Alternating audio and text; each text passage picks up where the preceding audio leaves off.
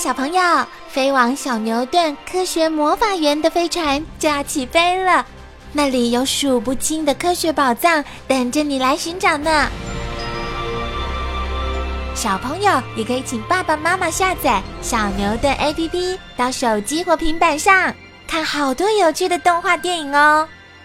好了，小朋友，快快系上安全带，开始我们的奇幻之旅吧！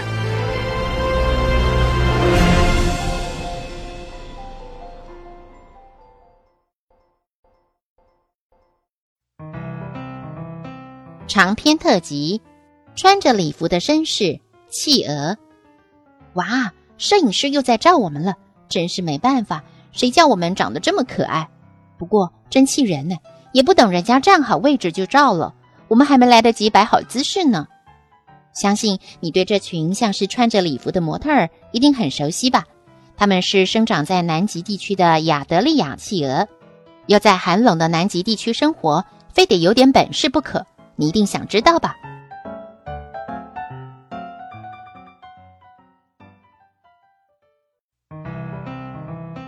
潜到海中捕鱼虾，我知道每次提到企鹅时，你就会想起我们那种笨拙的走路方式。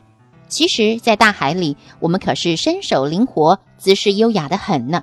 不信你瞧，的确，企鹅在水中的身手要比陆地上灵活多了。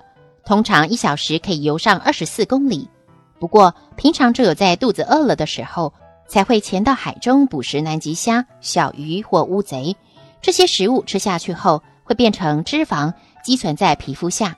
有了这层厚厚的脂肪，再加上一身细密又防水的羽毛，就能够保持身体温暖，不怕冰冷的海水了。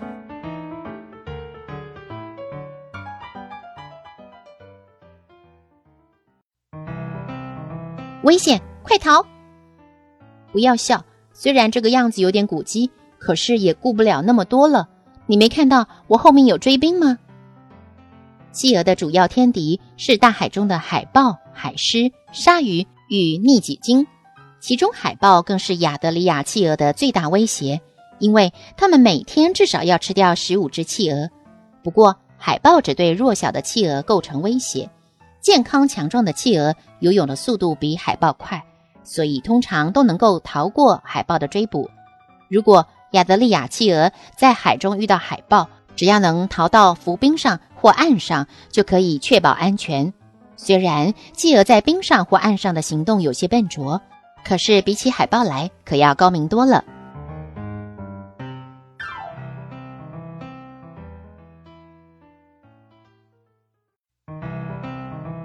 长途跋涉回老家，哦，游那么久，终于到了。这么一点高度，可难不倒我们。看，只要轻轻一跳，不就上来了吗？每年在南极的夏季来临前，亚德利亚企鹅就开始成群结队的游向南极大陆。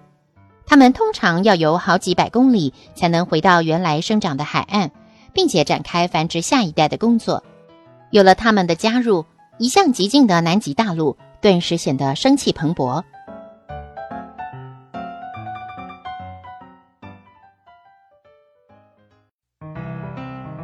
情歌大会开始了。什么？嫌我们太吵了吗？真是的，这么美妙的歌声也不会欣赏。我们在唱歌求偶耶。亚德利亚企鹅回到南极大陆沿岸的老家以后。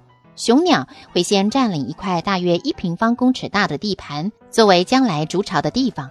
有了自己的领土以后，接下来就是要找个伴侣。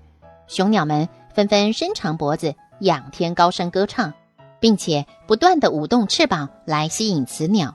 通常被吸引前来的雌鸟都是原先的配偶。在部分群落中，企鹅的离婚率不到百分之十五。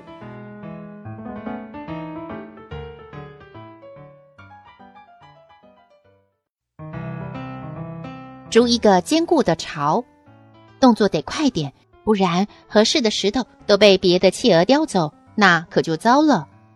由于四周都是光秃秃的岩石，所以亚德利亚企鹅只好在附近雕些小石头来筑巢。他们把小石头堆成一个圆形，并且中央稍微凹陷的巢。交配后，雌鸟就把蛋生在巢的中央，这些由小石头所堆成的巢，对亚德利亚企鹅来说非常重要，因为它们常会在斜坡上筑巢。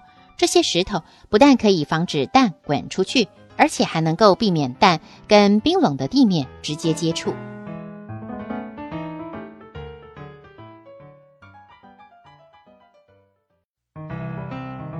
哦，打架了！有些时候，适合做巢的小石块不够用。那么，一向彬彬有礼的亚德利亚企鹅也会干起小偷的勾当。他们会趁附近的企鹅不注意时，偷偷的接近，并且偷走他们的小石头。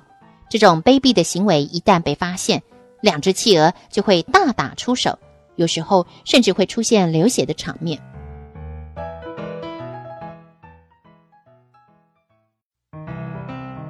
辛苦的孵蛋工作，天气这么冷。要更小心的照顾宝宝，才能使它们顺利的孵出来。通常，亚德利亚企鹅在交配后会产下两个蛋。雄企鹅会先负起孵蛋的工作，而雌企鹅为了储备体力，会回到大海中，把自己吃得胖胖的。经过十七到二十四天以后，雌企鹅又会回到岸上接替雄企鹅的工作。整个孵蛋的过程大约需要三十二到三十七天才能完成。